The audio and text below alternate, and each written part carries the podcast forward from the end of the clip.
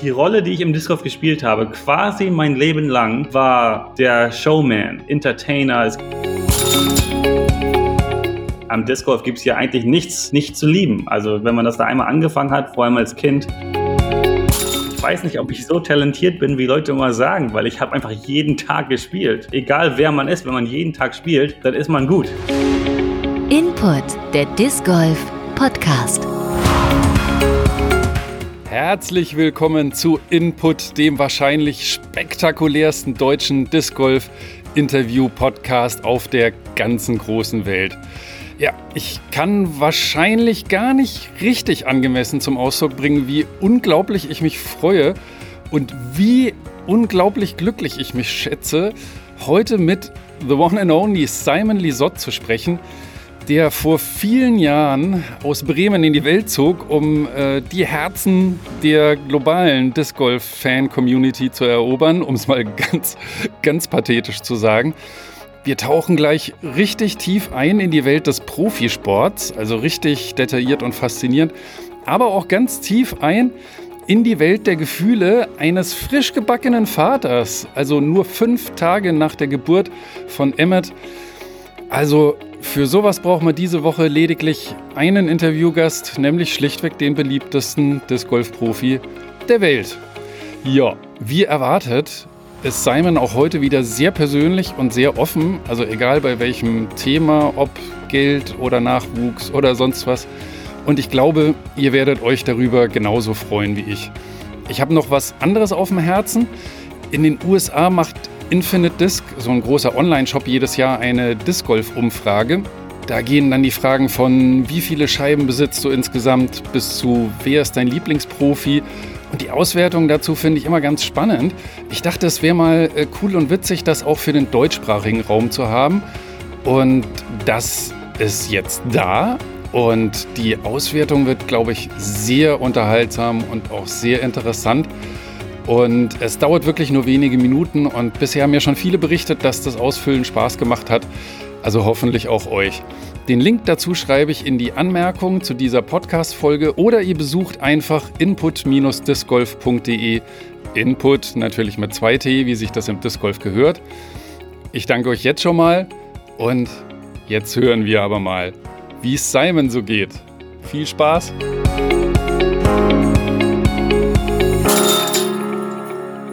Input. Disc Golf Typen.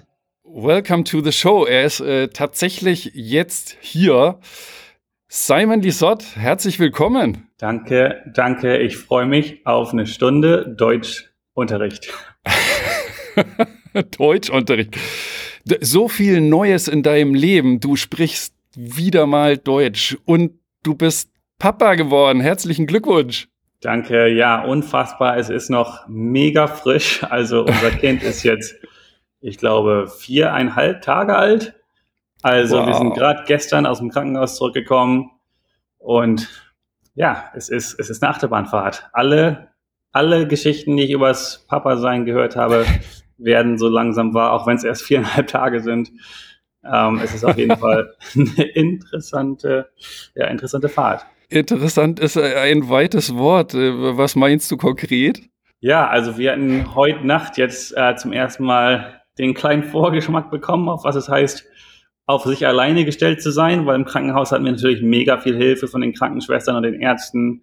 Und es hat sich fast einfach angefühlt. Und ich dachte so, hey, das ist ja alles hier kein Problem. Und ähm, unser Sohn war komplett gechillt und hat viel geschlafen. Und wenn er mal geweint hat, hat er auch direkt auf unsere auf unsere Sachen reagiert, die wir da gemacht haben, irgendwie ihn wickeln oder ein bisschen füttern oder ihn halten und hat alles super funktioniert und letzte Nacht hier hat er irgendwie aus irgendeinem Grund alles vergessen, worauf er reagieren sollte. und äh, ich weiß nicht, was ihm nicht gefallen hat. Bei Babys weiß man ja einfach oft nicht, anscheinend, was genau jetzt sie wollen von dir. Und manchmal wollen sie auch nicht, sie wollen einfach ein bisschen weinen. Und ja, von zwei Uhr morgens bis fünf Uhr morgens äh, jetzt die Nacht war Schlafen auf jeden Fall nicht möglich. Wahrscheinlich sogar länger, bis 6 Uhr morgens. Weil mhm. äh, ich habe alles versucht. Und Natalia natürlich ist immer noch am Erholen von der ganzen äh, Geburt und im Krankenhaus.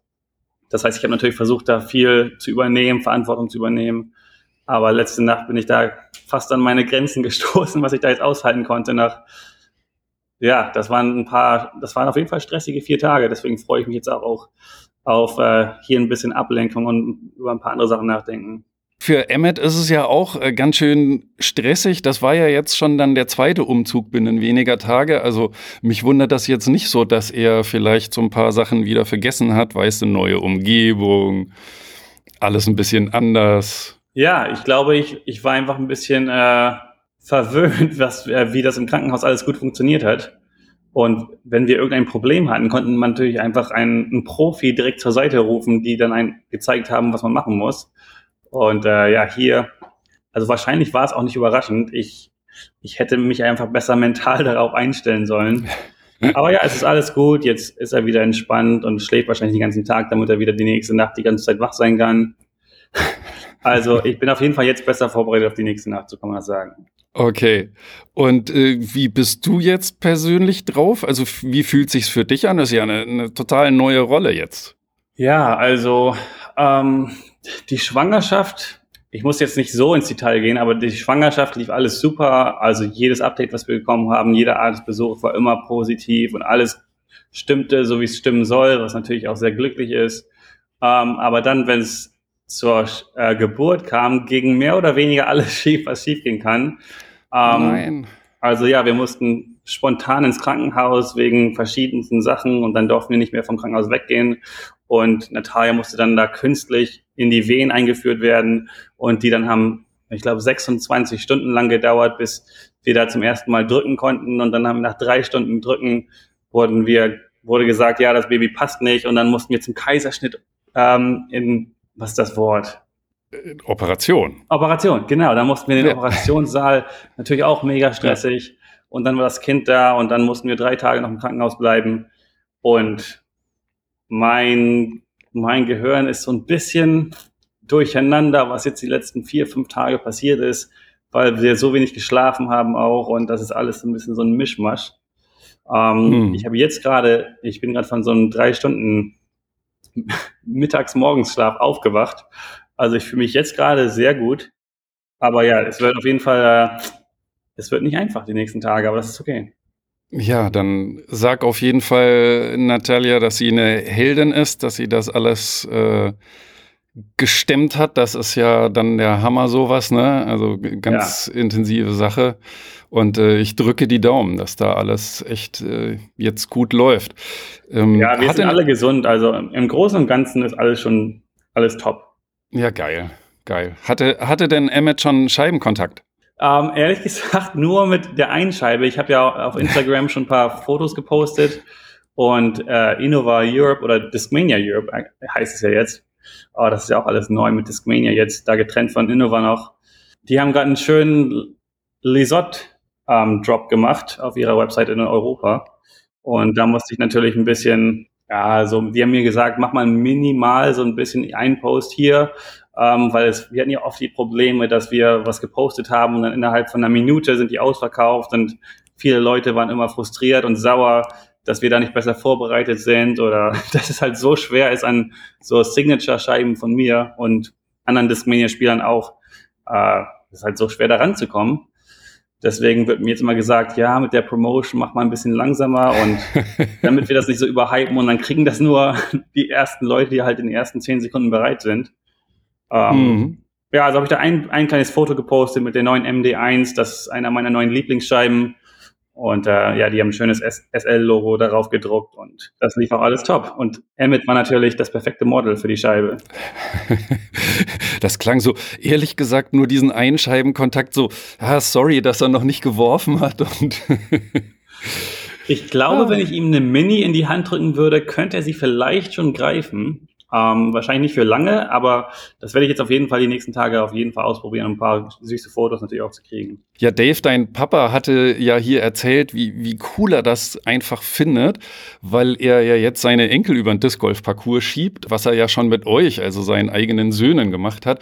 Und glaubst du, es wäre cool, wenn Emmett auch so ein bisschen auf dem Parcours groß wird? Ja, absolut. Natürlich. Disc Golf ist quasi mein ganzes Leben schon äh, äh, da und ich bin mir ziemlich sicher, dass es da auch bleiben wird. Und deswegen wird Emmett quasi gezwungenermaßen ähm, damit auch aufwachsen. Also ich werde ihn natürlich zu nichts zwingen, das ist natürlich selbstverständlich.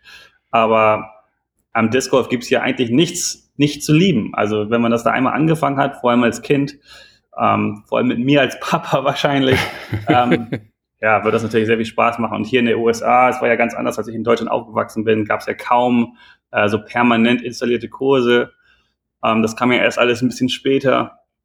Aber mhm. hier kann man ja quasi 30 Minuten, 20, 30 Minuten in jede Richtung fahren und hat da einen Kurs, den man spielen kann und auch teilweise hier sehr, sehr schöne Kurse.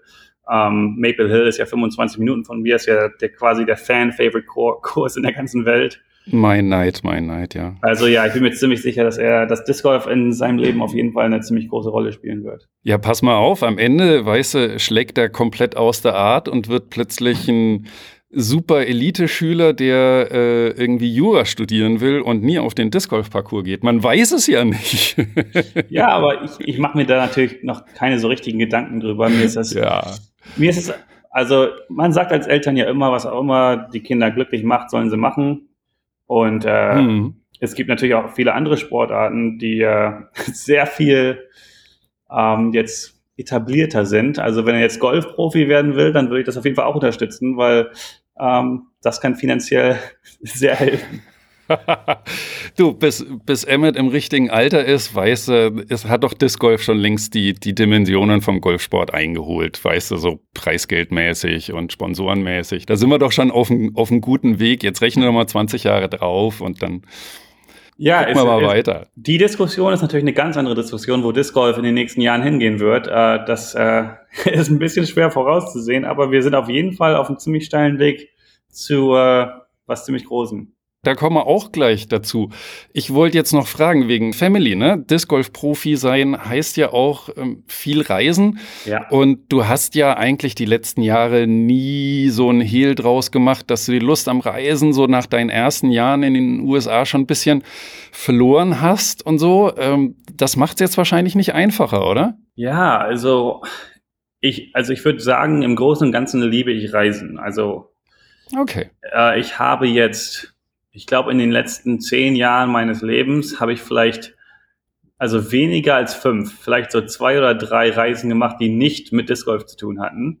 Also so in Urlaub fahren oder so ist für mich in meinem Leben auf jeden Fall die letzten Jahre kein Ding, weil ich so viel reise für, mein, für meinen Job, dass mhm. äh, wenn ich frei habe im Winter, dass ich nicht reisen gehen will. Also irgendwann reicht's dann auch und ja, ich meine erste Tour in Amerika damals mit Avery Jenkins in, in dem, in den Wohnmobil. Hm. Das ist natürlich ein richtig krasses Leben, dass man da halt natürlich mit einem anderen, manchmal mit zwei, drei anderen zusammen wohnt, in so einem, auf engstem Raum. Und man muss halt mental dafür quasi die richtige Person sein, da Wochen oder sogar Monate lang quasi vom einen zum nächsten und es geht immer weiter und es gibt eigentlich keine Pausen. Ist natürlich für so ein, wie alt war ich da, 21, 22, ist natürlich ein Traum, Traumerlebnis und ich, ich würde das jedes Mal wieder machen, wenn ich die Chance kriegen würde. Aber heutzutage ist das Reisen für mich ein Taxi zum Flughafen, Fliegen, Mietwagen und dann Hotel oder eine Wohnung mieten mit anderen Discgolfern für die Woche. Und mhm. äh, das ist auf jeden Fall für mich besser und einfacher als das Wohnmobil war, weil das, das war mir nach dem ersten Jahr ein bisschen schon zu viel. Das habe ich dann noch drei Jahre weitergemacht. Ähm, aber für mich war es immer wichtig, dass ich nach dem Turnier oder nach zwei, drei Turnieren nach Hause kommen kann und mich eine Woche ein bisschen ja, relaxen kann und erholen kann von dem, von dem Reisen und auch natürlich auch vom Spielen. Ja, aber auch nach dem, nach dem 15. Flug im Jahr wird das auch irgendwann auch ein bisschen anstrengend. Ähm, mhm. Ähm, vor allem natürlich seit seit der Pandemie hier war Reisen natürlich immer mega anstrengend und äh, immer so viele Sachen, über die man nachdenken musste. Und darauf kommen wir noch später zurück. Aber ja, insgesamt würde ich sagen, mhm. Reisen ist natürlich ein riesen, ein riesen Teil meines Lebens und ich, ich liebe es auch. Vor allem, wenn ich eine längere Pause hatte, freue ich mich immer mega, ähm, zurück in den Fliegern, zurück auf die Kurse zu kommen. Okay, also so ein Roadtrip-Leben mal mit Family, wenn die soweit ist, kannst du dir nicht so richtig vorstellen. Ja, also als ich Natalia kennengelernt habe 2017, war natürlich immer mein Traum, äh, mit Natalia auf Tour zu gehen, weil das war immer mhm. einer meiner, ja, wie soll ich sagen, meine erste Tour, da hatte ich noch eine Freundin in Deutschland und für mich war das immer sehr schwer, Wochen, Monate lang getrennt zu sein. Mhm. Ähm, und es hat mich immer gestört, wenn ich auf Tour war, wochenlang, dass ich quasi so Heimweh hatte. Ähm, also hier eine Homebase in Amerika zu haben, war natürlich der erste Schritt, dass ich hier ein Zuhause habe. Ähm, und dann hier meine Freundin kennenzulernen 2017 hat auch geholfen, weil sie natürlich viel einfacher zu Turnieren hinfliegen konnte und ich zwischen Turnieren äh, hier zurückfliegen konnte. Äh, das hat es für mich schon mal einfacher gemacht. Und für die Zukunft mit Familie, ach, vielleicht kürzere Roadtrips, aber wir haben ja nicht nur einen Sohn jetzt, sondern wir haben auch vier Katzen hier zu Hause und drei Aquarien. Das heißt, die sind eigentlich, die müssen eigentlich immer jemand zu Hause haben, natürlich, um sich um die zu kümmern. Das heißt, wir sind so ein bisschen an unser Haus hier gebunden. Natürlich mal ein Wochenende oder eine Woche ist kein Problem, aber längere Zeit ist eigentlich, eigentlich nicht so richtig vorstellbar. Obwohl es schön wäre. Ich könnte mir es auf jeden Fall vorstellen, aber ich glaube, realistisch ist es nicht. Ich meine, grundsätzlich gibt es für alles ja Haus- und Cat-Sitter. Ja. Aber ähm, klar, richtig geil praktikabel ist es, ist es natürlich nicht. Ich wollte nur schnell sagen, man kann sich natürlich auch, ich kann mir auch vorstellen, mit den Katzen auf Tour zu gehen. Das wäre ja auch irgendwie ein cooles Leben, da ein Wohnmobil und dann sind da haben wir da Katzen drin. Aber das habe ich, ich habe auf der Tour schon alles miterlebt. Da natürlich die andere Pros, die da im Wohnmobil unterwegs sind oder auch in den in diesen Sprintern, mhm. die haben da zum Teil Hunde drin, auch ein paar Leute haben Katzen dabei. Und ja, wie diese, wie diese Autos dann manchmal riechen. Also ich könnte das nicht. Das sage ich mal so. Ah, sehr geil. Ich weiß auch nicht, ob es ein, ob's ein cooles Leben für die Tiere ist, so, ne? Ich meine. Äh ja, wer weiß das schon. Ich würde so gern die Gedanken lesen können von Katzen oder Hunden, aber ich, ja, ich kenne mich mit, mit Haustieren ehrlich gesagt, obwohl ich vier Katzen habe, nicht so richtig aus. Das war immer so Natalias Haupthobby, sich um Tiere zu kümmern. Ähm, ich gewöhne mich natürlich jetzt so langsam. Wir wohnen jetzt schon seit vier Jahren zusammen. Aber so richtig eine Ahnung, wo habe ich, hab ich auch keine Ahnung, so richtig. Das ist ja das Schöne an Katzen. Also ich bin ja der Brut brutalste Katzenmensch. Ich glaube, Katzen merken das. Also es gab bisher gefühlt keine Katze, die sich nicht mir hemmungslos anvertraut hat und so.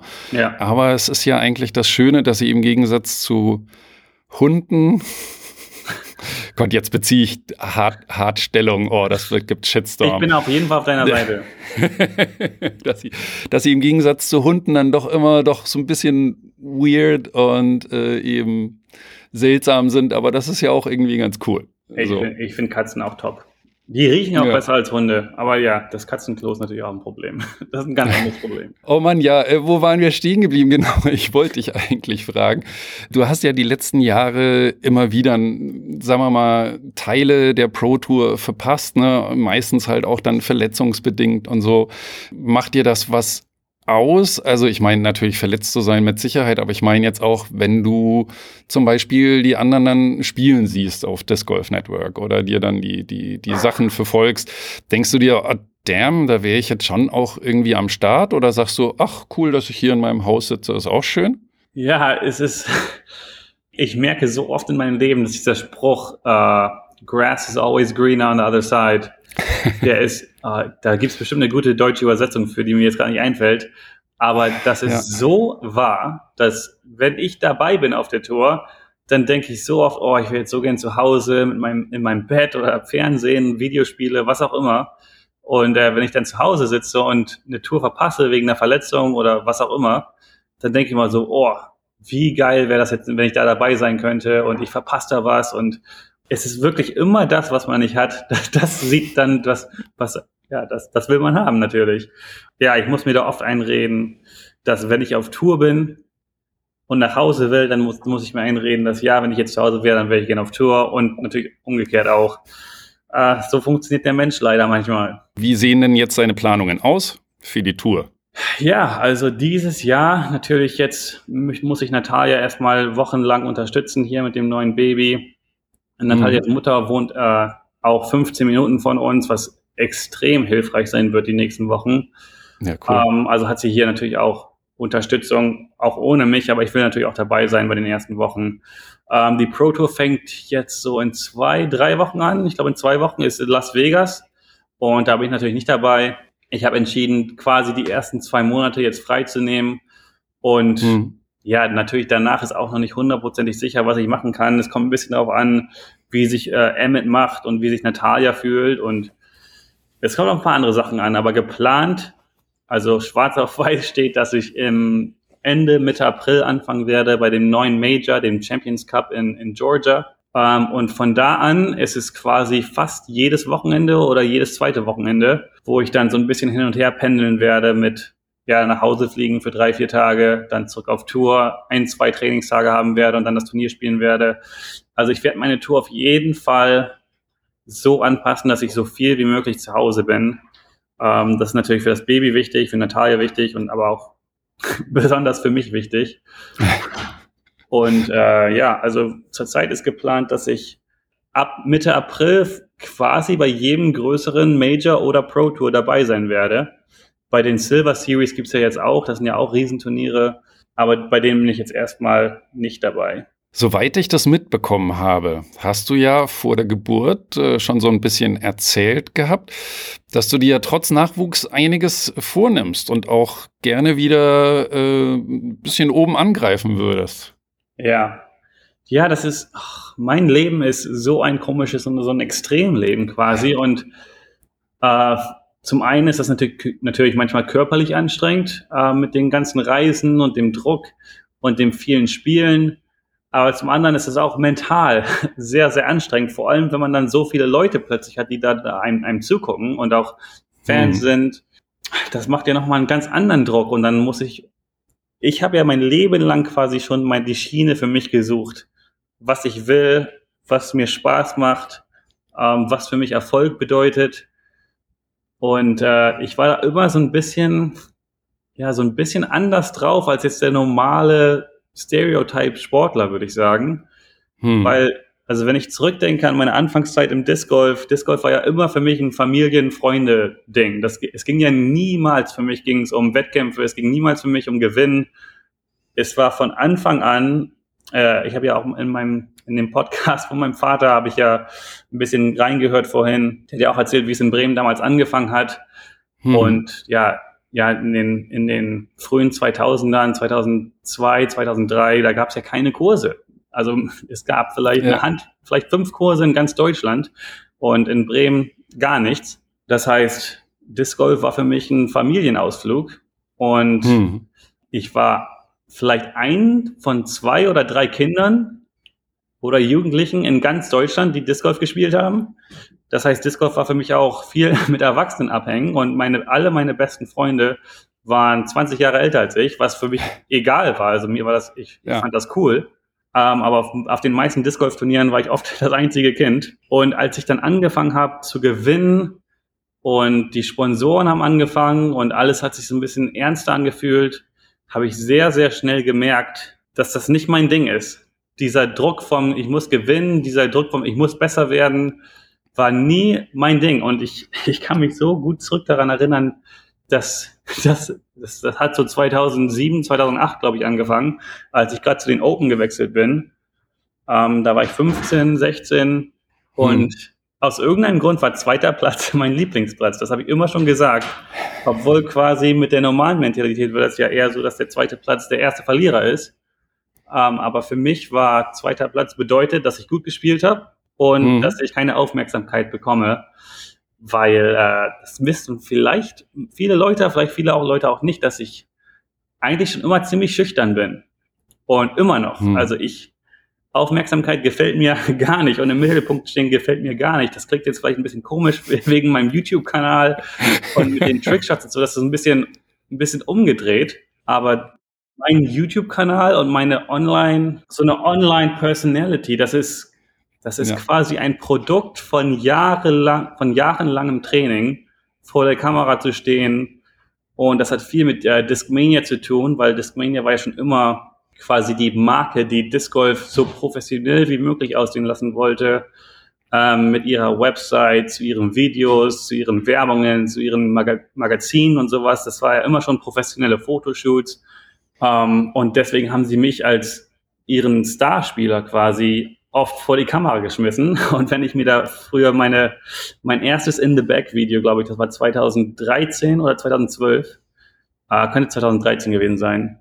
Das ist schwer für mich anzugucken. Wie, und ich kann mich auch noch an das Gefühl erinnern, wie das war, da zu sitzen vor der Kamera und da zu erzählen, was in meiner Tasche an Scheiben so ist. Äh, mhm. das war so unangenehm. Und wenn ich das jetzt gucke, dann kriege ich schon schwitzige Hände. Und es hat wirklich jahrelang gedauert, bis ich mich halbwegs wohl vor der Kamera gefühlt habe. Jetzt natürlich ist das ein Riesenteil meines Lebens und ich bin, ich bin so gut darin geworden, dass es quasi sich normal anfühlt und dass ich, es ist einfach so natürlich. Ich, ich habe mhm. seit, seit, jetzt drei Jahren, glaube ich, oder seit zweieinhalb Jahren, quasi immer, wenn ich spiele, eine Kamera im, im Gesicht. Und mit der Pro Tour hat sich das ja auch in den letzten Jahren so verändert, dass man nicht nur eine Kamera da hat, sondern oft, wenn ich werfe, jetzt, wenn ich nicht mal über die Handys nachdenke, die da immer gezückt werden, aber wir haben ja manchmal fünf bis acht Kameras, professionelle Kameras um uns rum, wenn wir da, wenn wir da stehen und patten oder wenn wir ja. abwerfen müssen. Und das ist extrem gewöhnungsbedürftig. Und ja, das ist einfach bei mir jahrelanges Training, dass es so aussieht, als wäre ich da so natürlich gut drin, was aber auch überhaupt nicht der Fall ist. Und das bringt mich zurück zu diesem Gewinnen-Thema.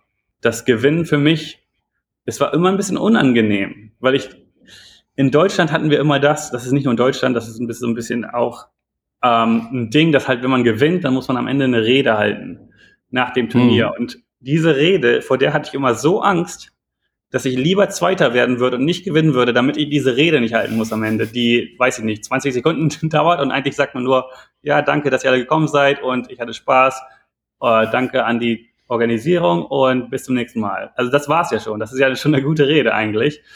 Aber ja. ich, ich war immer so nervös und ich habe mich nie wohl gefühlt, vor anderen Leuten zu reden oder so einfach zu stehen. Oh, ja. ja, das sind ja komische Erinnerungen, da zurückzudenken. Und ich habe ja in Deutschland ab 2009, ehrlich gesagt, habe ich ja jedes Turnier eigentlich gewonnen. Ich glaube, in den nächsten fünf, sechs Jahren habe ich vielleicht ein oder zwei Turniere nicht gewonnen und da bin ich dann Zweiter geworden. Also ich habe viele von diesen Reden machen müssen. Hm. Und es war mir immer, immer mega unangenehm, aber natürlich irgendwann hat man eine Routine drin und irgendwann kann man es auch. Und heute, heute muss ich ehrlich sagen, ich gebe jetzt gerne Reden. Also wenn ich jetzt, jetzt habe ich natürlich auch ein paar Jahre jetzt nicht so riesig, richtig viele Turniere gewonnen. Aber bei anderen Events und so bin ich immer der Erste, der gerne irgendeine Rede hält, einfach weil ich es witzig finde. Und wenn irgendwas schief geht, dann finde ich es auch witzig. Aber nee, das ja. ist einfach Training. Und das ist einfach Training von, wenn man was macht, was man nicht mag, man muss es einfach so oft machen und irgendwann, irgendwann mag man es. Als Mensch sucht man ja immer so ein bisschen, was, was motiviert mich, was mache ich mit meinem Leben, mhm. so was ist, ja, jetzt meine Bestimmung klingt jetzt ein bisschen krass, aber ich habe mich immer gefragt, also erstens, warum interessiert mich Gewinnen nicht so sehr? Und warum versuche ich nicht alles, um besser zu werden?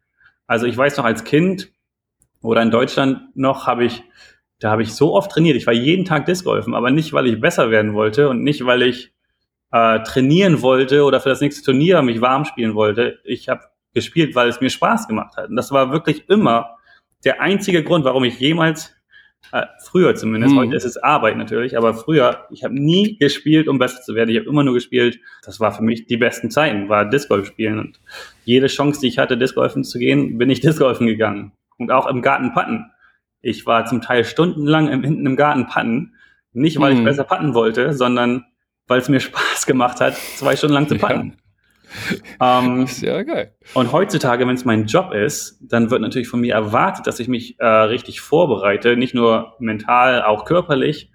Ähm, und da gehört natürlich tägliches äh, Training dazu oder sollte es zumindest. Hm. Vor allem, ja, also Disc Golf ist ja immer jetzt so schwer zu sagen, weil vor, vor sieben, acht Jahren, wenn ich als Profi angefangen habe, da war Disc Golf ja im Vergleich zu heute so anders, was man jetzt ähm, was, also nicht nur von den Medien aus, aber sondern auch was von den Sponsoren aus, was man jetzt für, für Gehälter kriegen kann und Social Media, wie das explodiert ist. Oh, das ist immer so schwer zu vergleichen, wie es damals war und wie es jetzt ist. Aber ich habe halt ja. halt immer diesen, diesen Gedanken in meinem Kopf gehabt, so warum will ich nicht der Beste sein? Und da kommt noch da oben drauf, dass ich von allen Seiten immer gehört habe, dass wenn ich mich mal ein, ein Jahr lang oder sogar nur ein halbes Jahr lang richtig darauf konzentrieren würde, der beste Discgolfer zu sein, der ich, der ich sein könnte, dann haben mir immer alle gesagt, dass ich unschlagbar sein würde.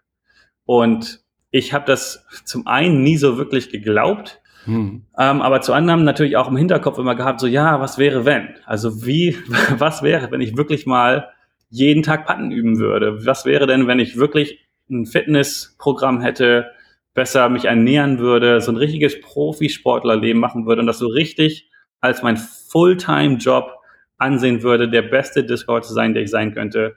Wie gut, ja. wie, wie viel besser wäre ich dann, ähm, als ich jetzt bin? Einfach so als, ja, was soll ich sagen, talentierter mhm. Discgolfer.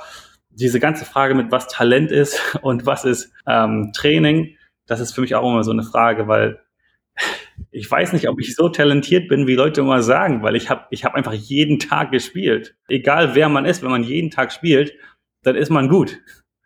Ja, ich, ich glaube, da kommt viel zusammen. Also ich finde auch so eine Aussage wie, äh, wenn du einfach mal richtig diszipliniert trainieren würdest, dann wärst du der Beste, ist natürlich auch schwierig, weil da gleichzeitig macht das einem, glaube ich, so einen mentalen Stress. Ja. Vielleicht will man es eben auch gar nicht herausfinden. Vielleicht ist das ja das, was bei dir eine, eine Rolle spielt, dass du, dass du sagst, oh mein Gott, also angenommen, ich trainiere jetzt die ganze Zeit diszipliniert wie, wie besessen und bin dann trotzdem immer noch nicht der Beste.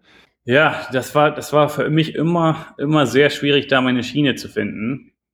Ähm, jetzt zurück zu der, der eigentlichen Frage, die war ja, ähm, was jetzt sportlich meine Ziele sind, weil ich habe ja in den letzten, in den letzten Wochen mhm. natürlich auch meinen Kalender gepostet, welche Turniere ich spielen will, aber auch halt gesagt, dass ich bin Disc Golf Profi, auch wenn ich in den letzten Jahren oft verletzt war, auch wenn ich viel mit YouTube gemacht habe ähm, und mich viele Leute mehr als den, den Entertainer sehen, die ja, dem halt die Turniere nicht so wichtig sind, weil das, das war ja natürlich auch die Person, die ich oft war, die auch öffentlich immer gesagt hat, ja, mir ist das alles nicht so wichtig, wie gut ich spiele, ich will einfach gesund und munter sein und ich will Spaß daran haben.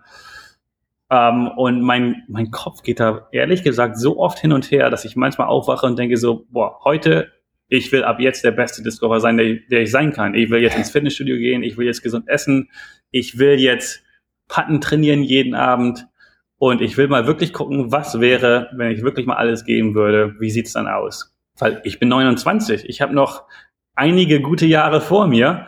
Und wenn ich jetzt mal das so richtig in die Hand nehme und sage, so komm, ich habe jetzt hier mein Haus, ich habe eine Frau, ich habe ich hab meinen Sohn, ich kann jetzt, also meine Frau hat jetzt aufgehört zu arbeiten, das heißt, sie kann sich hier um die Katzen kümmern, sie kann sich um unser Kind kümmern. Ich kann das jetzt alles so ein bisschen ernster nehmen, so zum ersten Mal. Jetzt fühle ich mich so, als könnte ich wirklich mich komplett auf das konzentrieren, ähm, also komplett auf das Disc Golf Profi sein konzentrieren.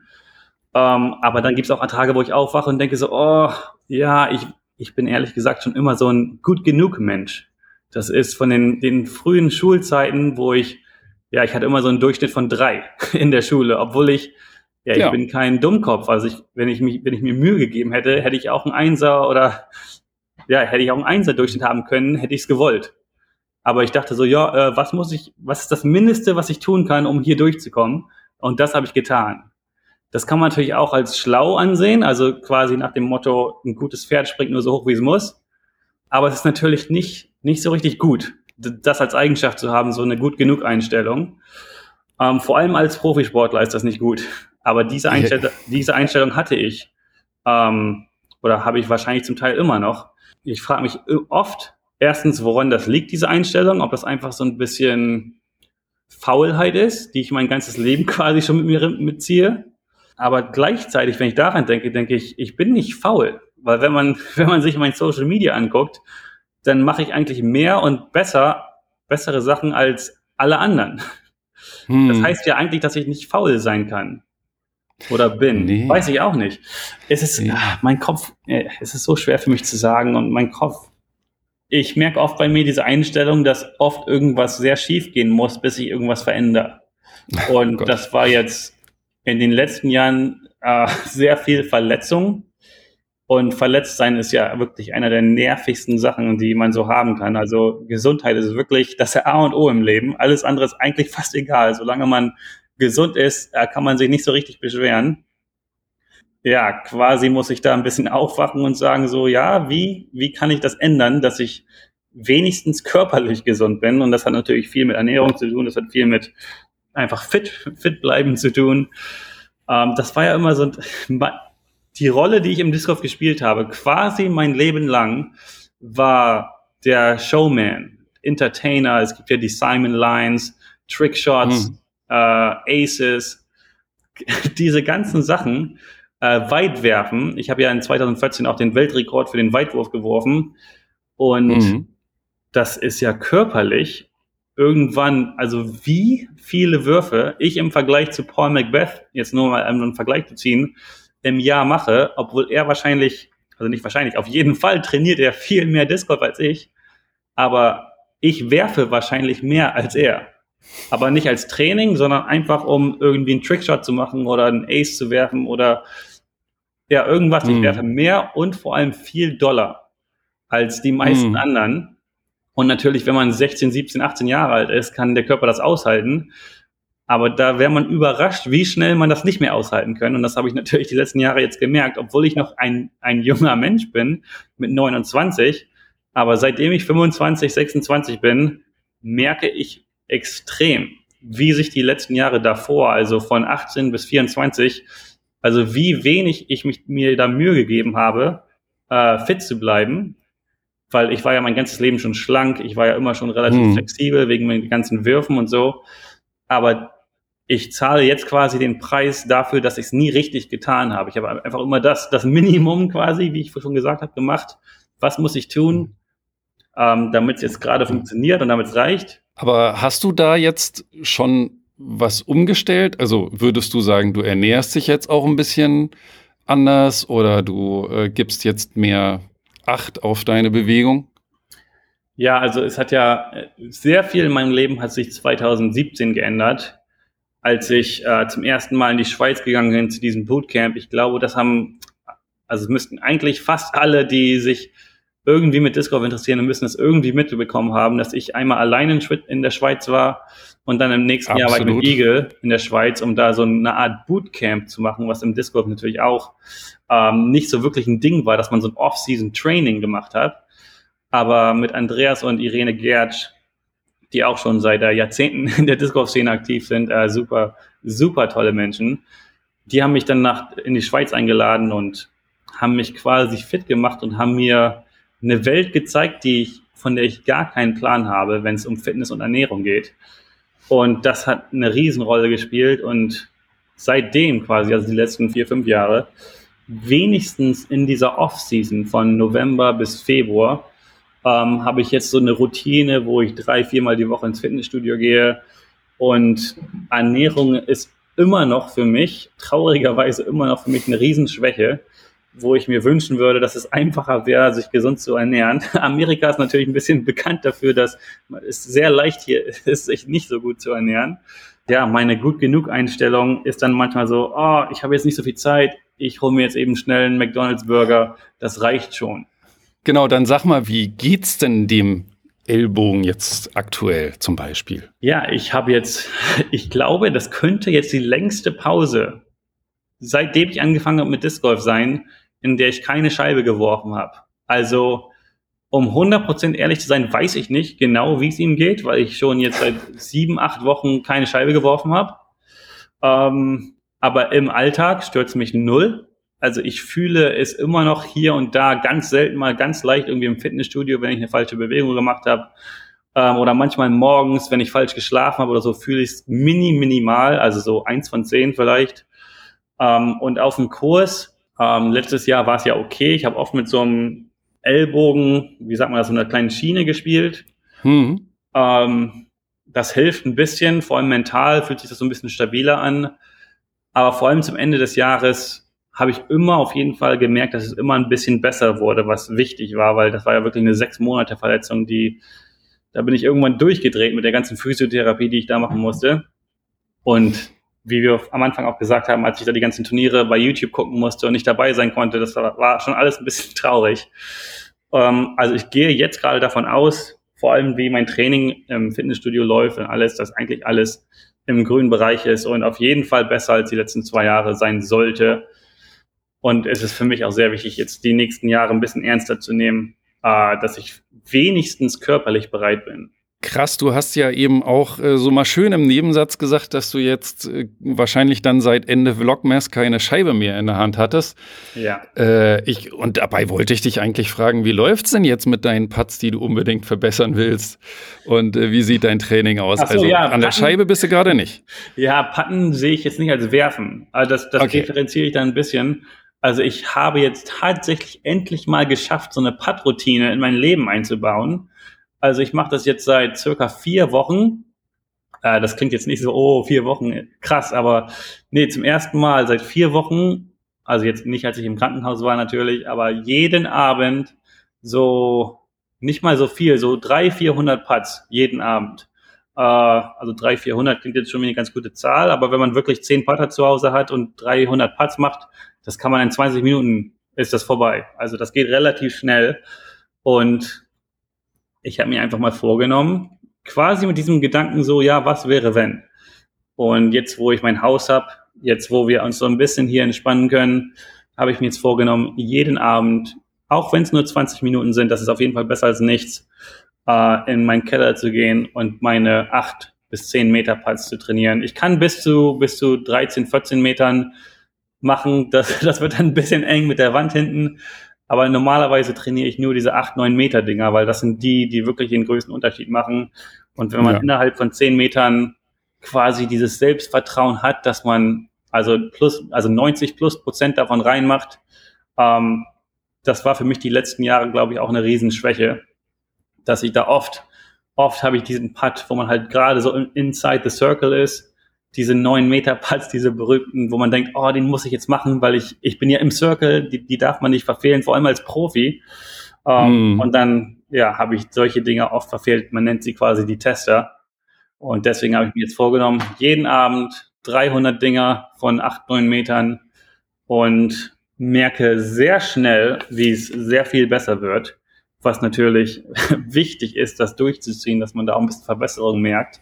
Ja, es macht mir wirklich Spaß, würde ich sagen. Ich mache das jetzt nicht, weil ich fühle, ich, mach, ich, ich muss es machen und ich mache es nicht ähm, quasi gezwungenermaßen. Ich mache es auch zum großen Teil, weil es mir wirklich Spaß macht, ähm, für mich 20, 30 Minuten zu nehmen, in den Keller zu gehen und einfach Kopfhörer rein und einfach putten. Es geht auch nicht Ja, geil. ja, nicht unbedingt darum, irgendwie eine Liste zu haben, von wie viel Putts habe ich gemacht und da so richtig streng zu analysieren, ja, was ist hier und da, sondern einfach hinzustellen, einfach putten, halbe Stunde lang und dann, ja, hoffentlich merke ich davon eine Auswirkung äh, auf der Tour. Das ist der Plan. Ja. Aber äh, ja, ganz oben steht immer noch der Spaß für mich und zur Genau. Zeit ist er auf jeden Fall da und die Motivation auch. Ja, wir stehen ja am Beginn von einer neuen Rekordsaison, ne? Wahrscheinlich was Preisgeld angeht, was Sponsorengelder angehen. Und der Sport ist so krass am Wachsen. Du hast es vorhin kurz angesprochen. Kannst du vielleicht nochmal in eigenen Worten beschreiben, wie sich das Profi-Disc Golf eigentlich seit deinem Umzug in die USA, wie lange bist du jetzt da? Das achte Jahr? Oder? Ja, äh, Weiß das ich gar nicht. achte- 2014? Also 14, 15, 16, 17, 18, 19, 20, Ja. 21. Das ist jetzt das neunte Jahr. Acht Jahre hinter mir, das neunte Jahr jetzt. Es ist, es ist so krass. Ja, wie hat sich's gewandelt? Spielniveau, Gelder, Konkurrenzumfeld. Sag mal. Ich fange mal mit dem Spielniveau an. Es hat sich so, also wirklich so extrem geändert in den letzten drei, nicht mehr als drei Jahren. In den letzten drei Jahren hat sich das Spielniveau so unfassbar geändert. Also ich, wenn ich mich zurückerinnere, da von 2014 bis 2017 oder sogar 2018 noch, da konnte ich wirklich mittelmäßig spielen, locker ein paar Fehler einbauen und immer noch problemlos in den Top 10 sein. Also wirklich ohne Probleme, oft sogar in den Top 5, Top 3. Ich habe ja nie viele Turniere gewonnen hier, aber ich war ja immer da auf der Featured Card, immer auf der Lead Card. Und wenn nicht, dann Chase Card, Top 10. Ich glaube, in 2008, 2017 oder 2018 habe ich ja, glaube ich, 15 Turniere oder so hintereinander in den Top 5 gespielt. Wenn ich heutzutage die gleiche Leistung bringen würde wie dann, dann wäre ich vielleicht Top 20. Ähm, das klingt jetzt nicht wie ein Riesenunterschied, aber gefühlsmäßig, wenn man dann das spielt, ist das ein Mhm. Riesenunterschied, ob man 15. wird oder 5. natürlich. Und es ist einfach wirklich so krass. Manchmal, wenn ich da spiele und dann die Live-Scores natürlich angucke, auch während der Runde, was manchmal nicht so wirklich empfehlenswert ist. Ähm, aber ich fühle mich so, als würde ich richtig gut spielen.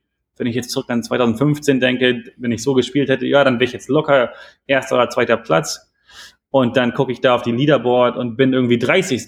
Und ich denke so, was ist hier los? Ich habe kaum Fehler gemacht. Ich bin eigentlich total happy mit, mit meiner Leistung.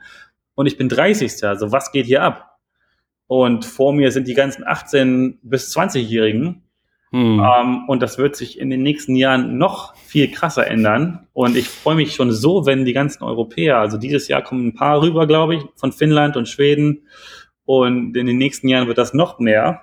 Und ich hatte ja ja, in Finnland Disc Golf zu spielen ist einer der coolsten Sachen, die man so als Disc Golf Fan machen kann, weil es so viele Kurse gibt und wenn man da spielen geht, sind das halt oft alles Kinder, die man da, auf den Kursen antrifft, so ja. 13 bis 15, 16 Jahre alt, alle mit dieser perfekten Technik, äh, perfekten Technik, können alle 150 Meter weit werfen und sind alle im Kopf kleiner als ich.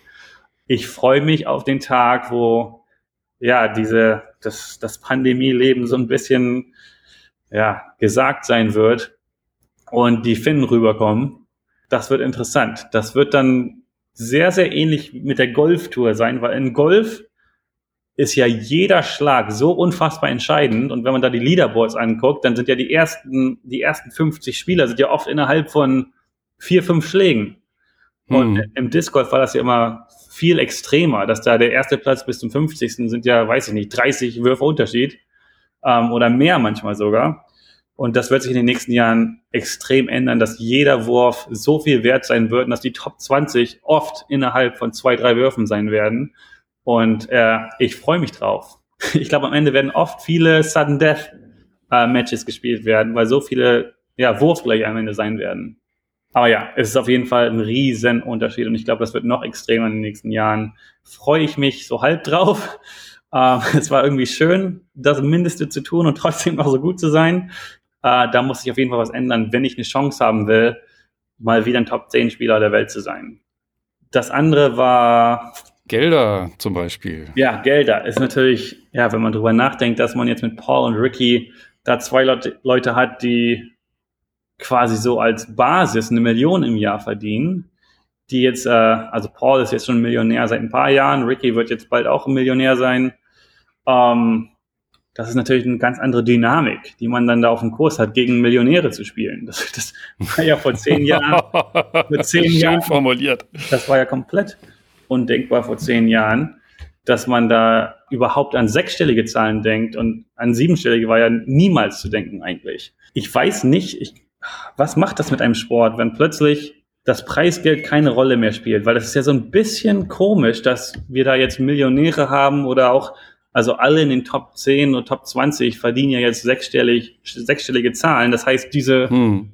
diese drei bis 5.000 Dollar, die man dann für einen Sieg kriegt, sind natürlich schön, ist natürlich ein guter Bonus, aber jetzt am Ende des Tages eigentlich nicht so wichtig. Also wenn man 100.000 sowieso hat, dann machen die extra 3.000, 4.000 auch keinen großen Unterschied mehr. Man, man sieht es ja an Paul, der, glaube ich, jetzt schon die zweite Saison seine Preisgelder komplett an seine Charity spendet, weil es für ihn, ich meine. Es sind ja Peanuts für ihn, komplett. Ja, ja. Ja, das ist ja so ein bisschen, so ein bisschen rückwärts eigentlich für so einen Sport. Und ich frage mich, was das, was das machen wird, auch äh, mit, mit den Gehältern in der Zukunft, mit den Preisgeldern in der Zukunft. Äh, die kommen ja gerade überhaupt nicht hinterher mit den Preisgeldern. Und es hm. ist ein bisschen komisch, dass dann Millionäre da für 5000 Dollar spielen. Das macht ja eigentlich keinen Sinn. Äh, fühlt sich ein bisschen komisch an. Ähm, natürlich sind wir auch weit davon entfernt, dass da alle Millionäre nur noch da Disc golfen. Das wird auch nie, glaube ich, der Fall sein. Aber also für mich persönlich jetzt, für mich hat ja immer YouTube, ne, also in den letzten Jahren YouTube eine Riesenrolle gespielt. Das ist natürlich auch für Discmania riesig. Das ist ja quasi, ja, quasi für die so eine unbezahlte Werbung so ein bisschen, dass ich da weiß ich nicht, so 70 bis 100.000 Klicks da jede Woche auf meinen YouTube-Kanal kriege. Und ja, es ist einfach viel wert, sehr viel wert. Ja, du bist ja bei Discmania geblieben als ganz treue Seele. Ne?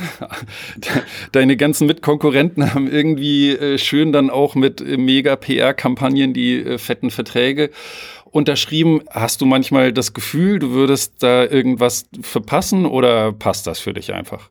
Also ich bin sehr, sehr glücklich mit Discmania. Das ist so das Wichtigste. Ich, ich mhm. bin, also UC war ja auch früher Innova Europe Ähm, das hat er, glaube ich, so 2005 oder 2006 angefangen. Und Discmania hat er dann 2007 gegründet, oder war es 2006? 2007 so richtig gegründet. Ähm, ich habe für Innova Europe gespielt äh, seit 2008. Das heißt, UC war damals schon mein Boss quasi oder der, der mich halt gesponsert hat. Und dann 2013 bin ich zu Discmania umgestiegen von Innova, aber quasi der gleiche Chef. Also UC war ja der Chef von beiden. Ja. Also hat sich eigentlich nichts geändert, außer dass ich halt Discmania Werfe anstatt Innova, obwohl ich auch noch viel Innova in der Tasche hatte, ähm, bis auf die letzten paar Jahre. Oh, mein Kopf. Kannst du mich noch einmal die Frage erinnern? Nee, ich wollte einfach nur wissen, ob du manchmal so die, trotzdem ja. Fear of Missing Out hast, so irgendwas ja. zu verpassen oder. Das war ja die letzten Wochen hier. Diese Offseason war ja ziemlich krass mit den Announcements und mit den, mit den neuen Verträgen, die dann jetzt auch zum ersten Mal wirklich seit es dem Sport gibt, öffentlich sind. Das war ja auch nie so ein Ding, dass irgendjemand wusste, was jetzt da diese Deals sind, diese, die Pros kriegen ähm, ist auch nochmal eine ganz andere Frage, ob das positiv oder negativ ist für den Sport, ob das, weil wenn, wenn ich sehe, dass zum Beispiel Ricky eine Million verdient und mich dann damit vergleiche und dann zu Discmania hm. gehe und sage, hey, guckt euch meinen YouTube-Kanal an und ja, ich spiele nicht so gut wie Ricky, aber ich habe mindestens genauso viele Fans und wenn ich irgendeine eine, eine Lisotte-Scheibe auf den Markt bringe, dann könnte ich mehr verkaufen als Ricky, das kann man natürlich denken und dann, ja, ich müsste auch eine Million verdienen weil ich bin genauso viel wert wie Ricky oder sogar mehr wert als Ricky. Aber das macht natürlich auch nicht so richtig Sinn, weil jeder ist ja anders, jede, jede Firma funktioniert auch ein bisschen anders. Es ist ein bisschen schwer zu wissen, was die anderen Leute so verdienen und das dann auf sich selbst einfach das zu vergleichen. Das, das funktioniert nicht so richtig. Hm. Also daraus schließe ich, du bist äh, noch kein Einkommensmillionär pro Jahr.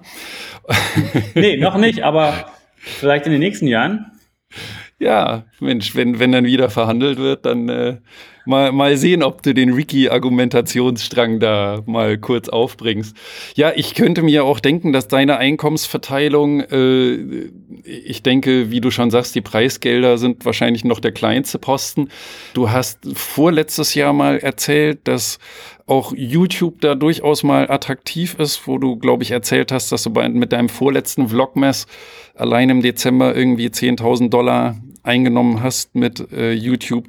Also was sind deine großen Standbeine, wenn man jetzt mal ganz profan das Einkommen betrachtet? Uh, ja, also Discmania ist natürlich Number One, äh, mit Abstand Number One und das, das Größte, mit Abstand Größte, nicht nur für mich, sondern für jeden Pro-Disc-Golfer sind unsere Signature-Scheiben. Ah, okay. Ähm, also Rickys Vertrag ist nur so groß, weil es so viele Ricky Wysocki-Scheiben geben wird. Also das ist da quasi in dem Vertrag mit eingebaut, dass die halt, die, die haben da eine Zahl, so, also die, die quasi sehen voraus, wie viele Scheiben glauben sie können Ricky verkaufen oder mhm. wie viele Scheiben müssen sie verkaufen, um Ricky halt eine Million zu zahlen. Wenn sie sagen, wir pro Scheibe kriegt Ricky drei Dollar, dann müssen sie 333.000 Ricky-Scheiben verkaufen, um Ricky eine Million zu zahlen.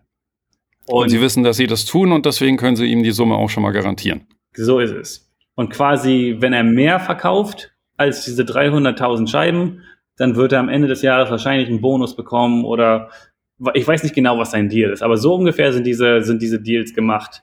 Ähm, mhm. Ähm, manche haben halt keinen Grundgehalt ähm, und kriegen halt nur Bonusse für ihre Scheiben. Das kann dann sein, dass mal hier 5000 Scheiben kommen, mal da 10.000 Scheiben kommen und pro Scheibe kriegt man seine zwei, drei Dollar. Und äh, das, ja, das wächst dann ziemlich schnell.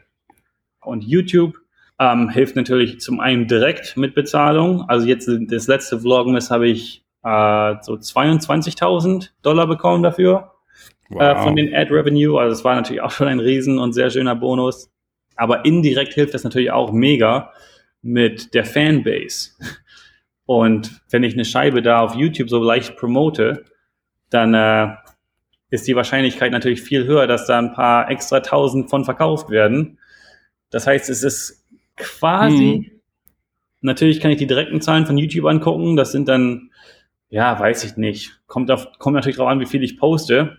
Aber ich mache so um so Pi pro, pro Video so sechs bis 600 bis 1000 Dollar pro Video von YouTube alleine. Kommt ein bisschen natürlich natürlich darauf an, was für ein Video das ist, aber so grob 6, 600 bis 1000 Dollar pro Video. Und das kann man dann natürlich hochrechnen, wenn man will. Aber es ist auch nicht so wichtig. Aber das Wichtigere ist halt die Fanbase, die ich mir damit erbaut habe und weiter noch erbauen möchte, ist das halt, wenn ich eine Scheibe auf den Markt bringe, wird das auf jeden Fall viel mehr wert sein als die YouTube-Klicks. Kommen wir mal zu deiner Fanbase, weil du wirst seit Jahren auch ja in den USA, dem allergrößten Markt, von den Fans zum beliebtesten Profi gewählt. Also ich beziehe mich da jetzt zum Beispiel auf diese jährlichen Umfragen, die Infinite Discs macht. Ja.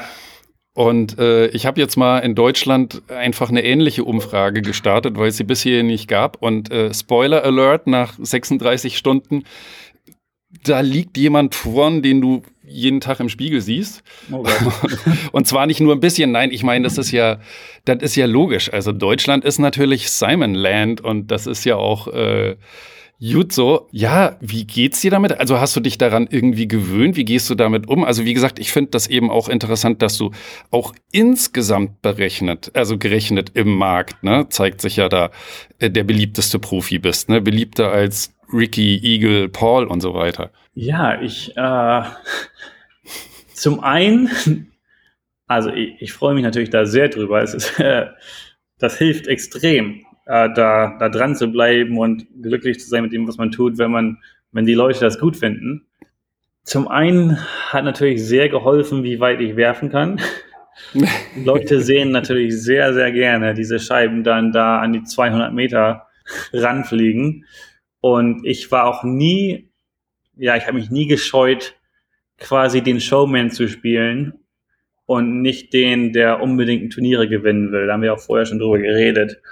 Und es macht einfach, ich versuche das mit anderen Sportarten zu vergleichen. Ich weiß nicht, ob da Leute kennen, aber im, im, im Golf zum Beispiel, jetzt gibt's den, äh, den Bryson DeChambeau, der, der quasi Golf ganz anders spielt als der normale Standard-Golfer, der da auf der Pro Tour mitspielt. Er ist ein, Mus ein Muscle Man quasi. Vor zwei, drei okay. Jahren hat er sein komplettes Leben umgestellt und ist jetzt so ein, so ein Mega-Freak. Und also er ist natürlich ein mega talentierter, riesen Golf-Pro, aber er ist auch jetzt einer der beliebtesten Spieler, nicht weil er jedes Turnier gewinnt, sondern weil er Golf ein bisschen anders spielt als so der Standard-Golfer. Und ich glaube, das war immer mein Vorteil, dass ich nicht nur weiter werfen konnte als der Standard-Disc-Golfer, sondern auch anders gespielt habe als der Standard-Disc-Golfer. Also mein, es gibt ja diese Risk-Reward-Skala so ein bisschen. Und mhm. für mich war dieses Reward immer viel, viel größer, als ich den Risk gesehen habe. Ähm, die Statistik lügt nicht. Also ich glaube, der Mensch mit den wenigsten OBs wirst du nicht mehr in diesem Leben. Nee, und auch es ist wirklich so krass, wie ich da, wie mein Kopf funktioniert, auch wenn ich mir vornehme, komm, dieses eine Turnier spielst du jetzt safe und du gibst einfach alles, um kein OB zu werfen. Egal was passiert, wirf einfach kein OB. Das kann man sich ja vornehmen, das kann man, das könnte ich auch machen, in der Theorie. Aber wenn ich dann da stehe, dann kriege ich so leichtes Herzrasen und, also jetzt nicht schlechtes Herzrasen, sondern so auch so ein bisschen Vorfreude und so ein bisschen ja, Excitement halt. Ja. Und so, und dann gucken dann ein paar Leute zu und dann sind da Kameras um mich rum und dann denke ich einfach, ey, jetzt vorlegen, das ist ja aber das langweiligste und peinlichste, was ich tun könnte. Ich muss draufgehen. Also, I didn't come to lay up quasi.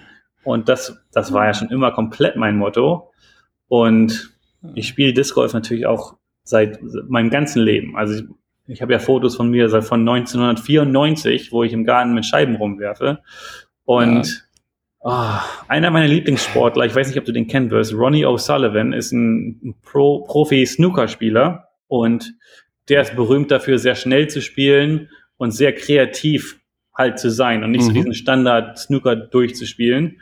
Und ja, er ist auf jeden Fall einer meiner größten Vorbilder ähm, einfach mit seinem Style. Natürlich, bei ihm kommt noch dazu, dass er auch der Beste aller Zeiten ist, aber seine Art zu spielen war immer das Attraktive für mich. Dass er immer gewonnen hat, war nicht so wichtig, aber das einfach, wie er sich da präsentiert hat, was er für Entscheidungen trifft, das fand ich immer, immer das Geilste. Und so wollte ich auch sein. Einfach so der Typ, ja, der halt, der es ein bisschen anders macht. Und das hat natürlich viel, äh, das macht natürlich Spaß, den Leuten zuzugucken, weil ja, den Standard Disc Golf runterspielen, ist natürlich auch beeindruckend, zu sehen, wie gut Paul Macbeth, mhm. also 2015, 2016 war ja quasi unschlagbar, ähm, wie gut der sein konnte, das war ja unfassbar. Also wirklich eine Maschine. Also ja. das muss man einfach mal live gesehen haben, wie viel Kontrolle der Typ einfach über seine Scheiben hat. Das ist halt nicht normal. Ähm, und ich musste da halt für mich entscheiden, kann ich das? Also vielleicht könnte ich das, wenn ich da wirklich alles für tun würde. Oder bin ich der Entertainer und ich habe mich für die Entertainer-Schiene entschieden.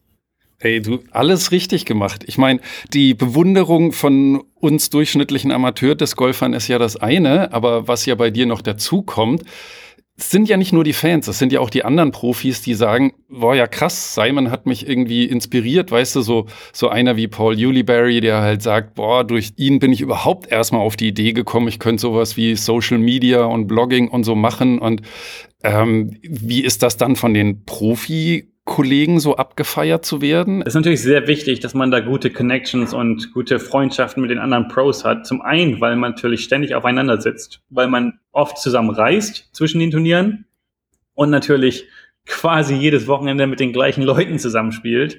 Und mhm. da muss man schon gut miteinander umgehen können, damit man da glücklich bleibt und damit es auch Spaß macht.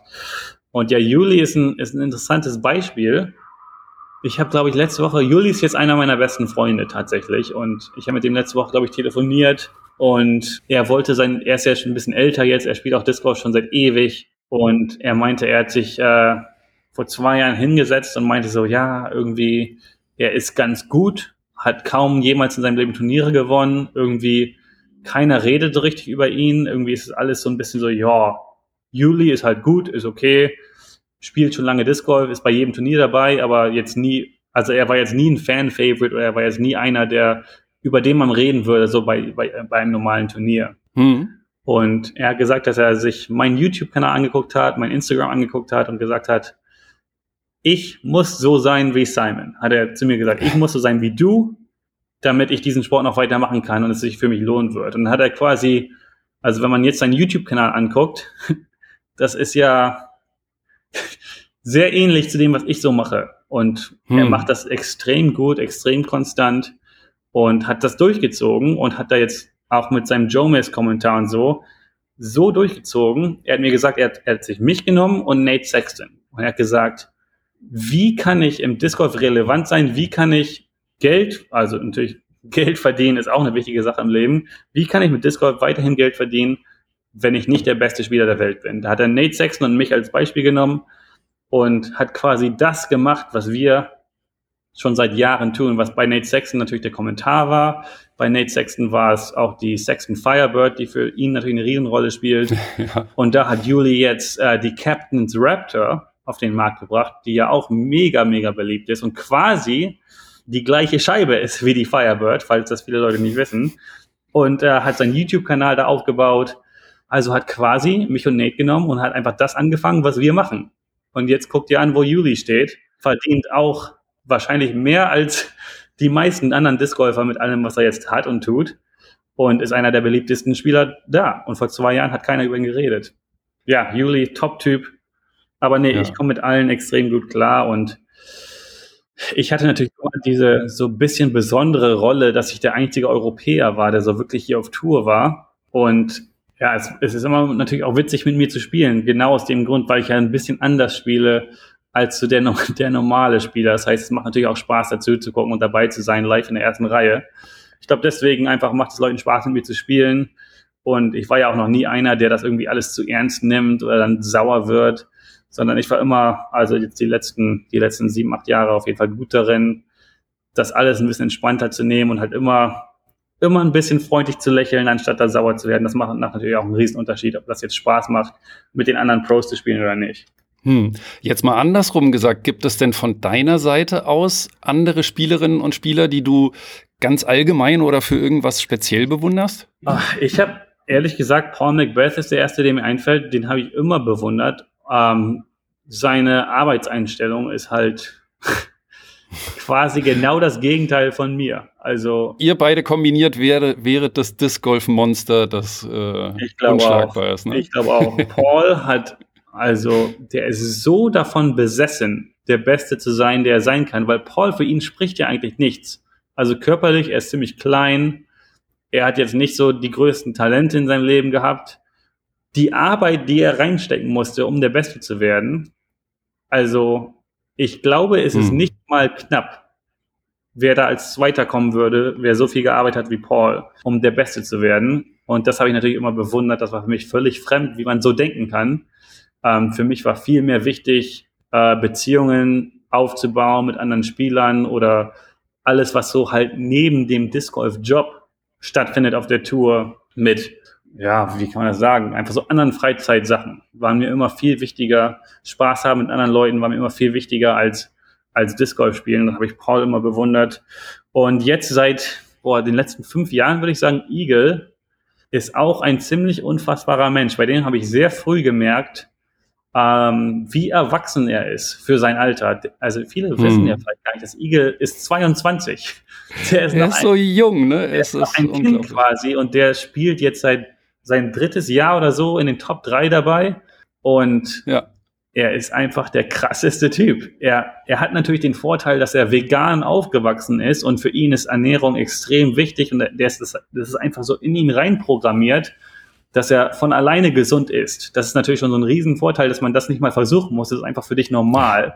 Ähm, und seitdem er jetzt angefangen hat, so ein bisschen auch körperlich, so fitnessmäßig am Start zu sein, habe ich ihn auch immer sehr bewundert in dem jungen Alter mit 18, 19 Jahren, wie viel Disziplin Eagle hat. Also sehr, sehr beeindruckend. Das kommt nicht von nirgendwo, wie konstant und wie gut äh, der Typ ist. Also der hat auch in den letzten Jahren auf jeden Fall mindestens, ja, auf jeden Fall mehr Arbeit reingesteckt als jeder andere. Krass.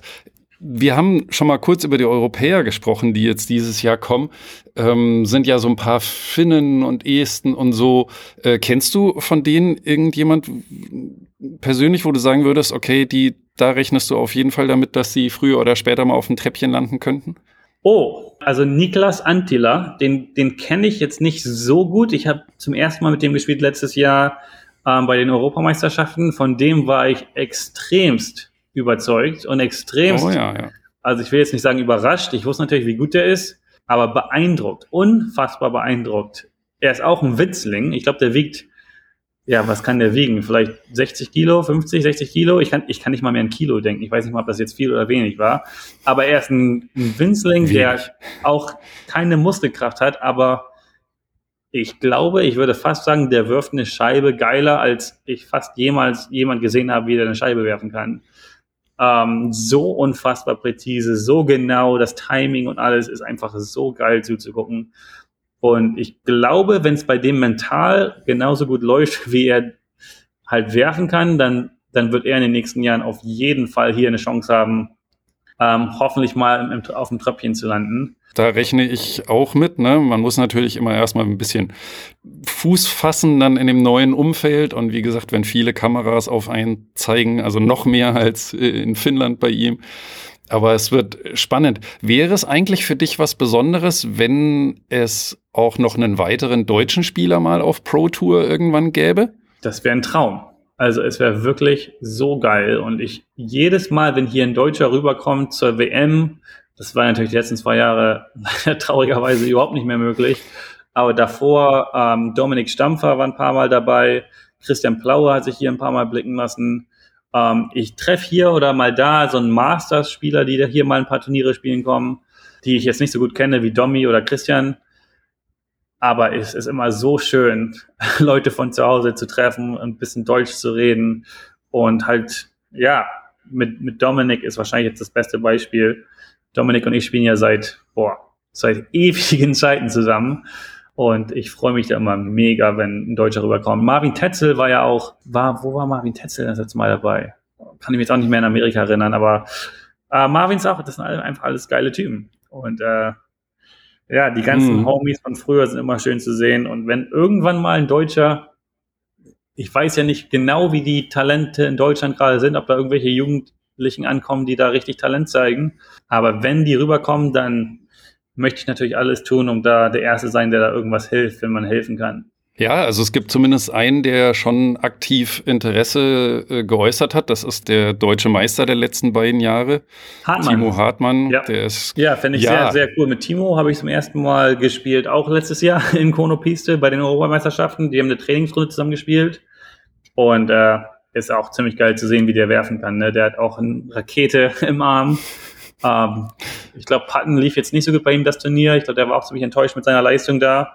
Ja, Aber von ja. allem, was ich gehört habe, auch von den anderen deutschen Spielern, mit denen ich noch Kontakt habe, hat Timo auf jeden Fall äh, Talent genug, um, wenn er halt richtig daran arbeitet, dabei zu sein. ja, cool. Du, das, wir haben ja jetzt eine riesen Deutschstunde gehabt. Ja, Ich habe ja mit viel Schlimmerem gerechnet, ne? als du gesagt hast, Mensch, mein Deutsch ist so eingerostet, das läuft ja gar nicht mehr. Sprichst du denn gar nicht mehr regelmäßig Deutsch? Also jetzt Vielleicht mit manchen Tage. aus der Verwandtschaft oder so? Oder? ja, natürlich. Ich, ich spreche ab und zu noch Deutsch. Die, die letzten Tage, vor allem seitdem, seitdem der kleine Emmy geboren wurde, habe ich natürlich viel mit Freunden telefoniert und mit der Familie telefoniert. Das heißt, die letzten Tage hatte ich eigentlich so das perfekte Training, um hier nochmal Deutsch zu reden. Aber als ich letztes Jahr zu den Europameisterschaften äh, nach Tschechien angereist bin und da, da war, das war ja, das war ja anderthalb Jahre in die Pandemie, Hm. und da habe ich ja Ewigkeiten kein richtiges Deutsch mehr geredet. Also ab und zu mal telefoniert natürlich, aber regelmäßig überhaupt nicht.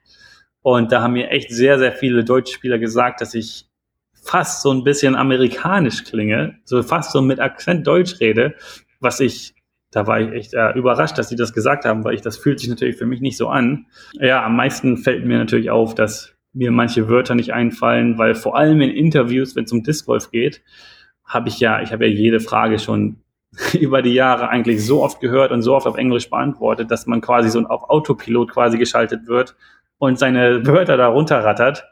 Und wenn ich die jetzt auf Deutsch quasi übersetzen muss und der deutsche und englische Satzbau ist leider auch ein bisschen anders, ähm, fällt mir sehr oft auf, dass ich den Satz ein bisschen falsch im Kopf aufbaue und ein bisschen länger drüber nachdenken muss und dass mir manche Wörter halt nur auf Englisch einfallen und nicht mehr auf Deutsch. Aber mit ein bisschen Übung ja, ist das immer schnell wieder drin. Es fühlt sich auf jeden Fall noch natürlich an Deutsch zu reden, natürlich. Zumindest jetzt, wo du echt über eine Stunde Deutsch geredet hast. Es gibt ja bei Input die Input Hall of Fame, wo alle meine Interviewgäste eine Person, einen Gegenstand, eine Scheibe, ein Turnier nominieren können. Und ich wollte fragen, äh, ob du vielleicht auch irgendwas hast, was du gerne in diese Hall of Fame nominieren möchtest. Ja, ich glaube, natürlich, ich muss was in die Hall of Fame nominieren hier. Ähm, es gibt in, im ganzen Disc Golf aus allen Scheiben, aus allen, allem, was ich jemals in meiner Disc Golf Karriere hatte, gibt es nur eine Sache, einen kleinen Gegenstand, den ich quasi, seitdem ich zurückdenken kann, immer dabei hatte. Ich muss, ich, ich müsste jetzt raten, Okay. müsste 2006, 2005, 6 oder 7 gewesen sein. Da hat mir ein legendärer Spieler aus Söhnstetten, ich glaube, wenn ich mich richtig erinnere, ist sein Name Markus Held. Der ist auch schon in der Input Hall of Fame. Ah, das, das ist passt auch ja. von einem Gast nominiert worden. Der hat Ja. mir so einen kleinen metallenen Mini gegeben. Da steht PDGA drauf, da steht mein Name, ist da eingraviert und meine PDGA-Nummer. Und ich habe jetzt nicht seitdem 100% aller Turniere mit dem gespielt, weil ich habe den schon ein, zweimal verloren, aber er ist immer wieder zurückgekommen.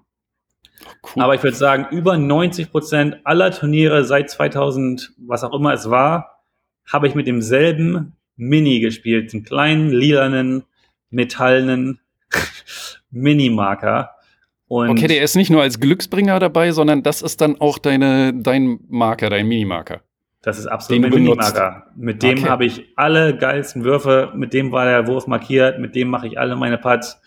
Und der hat einige Narben über die Jahre erlebt, wenn ich mal sauer werde und den gegen einen Stein gegenwerfe oder gegen den Baum petze. Es passiert natürlich alles. Der hat viele, viele Dellen, aber er ist immer dabei. Und das ist der einzige Gegenstand, der mir im ganzen Disc Golf, würde ich sagen, jemals so richtig wichtig war und wo ich wirklich extrem traurig sein würde, wenn ich den verlieren würde. Ja, natürlich hat man Scheiben, die man gerne hat, aber nichts kommt überhaupt in die Nähe von meinem Mini. Sehr, sehr geil. Ja, dann, dann danke für die super Idee und ich äh, bedanke mich ganz allgemein bei dir, dass du dir so schnell, so als frischer Vater in diesen emotional aufgewühlten Tagen äh, Zeit genommen hast für die, die deutschsprachige Disc Golf Community und äh, vielen, vielen, vielen, vielen Dank. Ja, sehr gerne. Danke für die Einladung. Ich freue mich, dass es geklappt hat. War sehr schön Deutsch zu reden, war sehr schön, eine kurze Ablenkung zu haben von der neuen Realität, in der ich jetzt lebe. Ähm, und ich glaube, ich müsste jetzt mal meine Frau ablösen gehen, den kleinen ja. Sohn zu halten. Ja, ich glaube, ihr werdet wirklich tolle Eltern sein. Ich, du wirst mit Sicherheit, wie du schon gesagt hast, eine hohe Toleranz haben, weil du es ja weißt, wie du selbst als Kind warst, so als Mensch, der nicht gerne zur Schule geht ja. und so. Und äh, ich glaube, ihr werdet ganz tolle Eltern. Ich drücke äh, euch für alles die Daumen. Bleibt gesund und ganz liebe Grüße.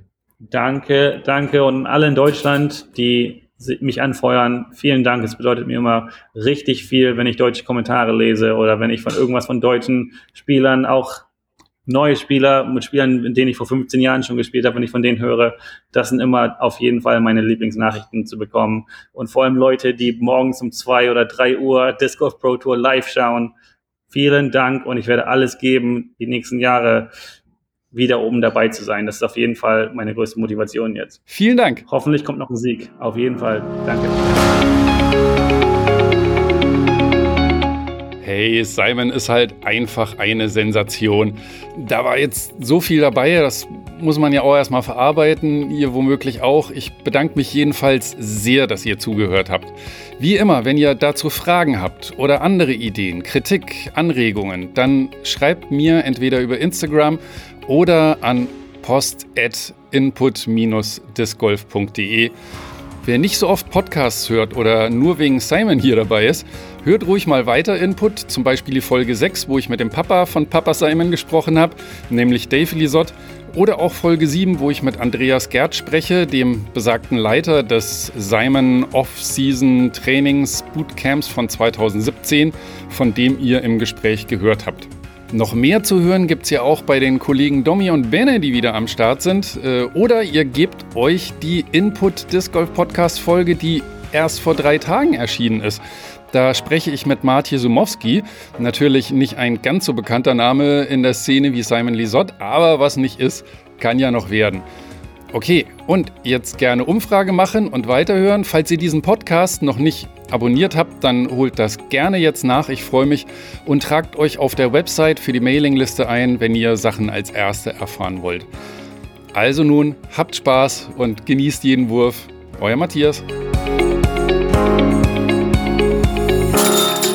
Input-discgolf.de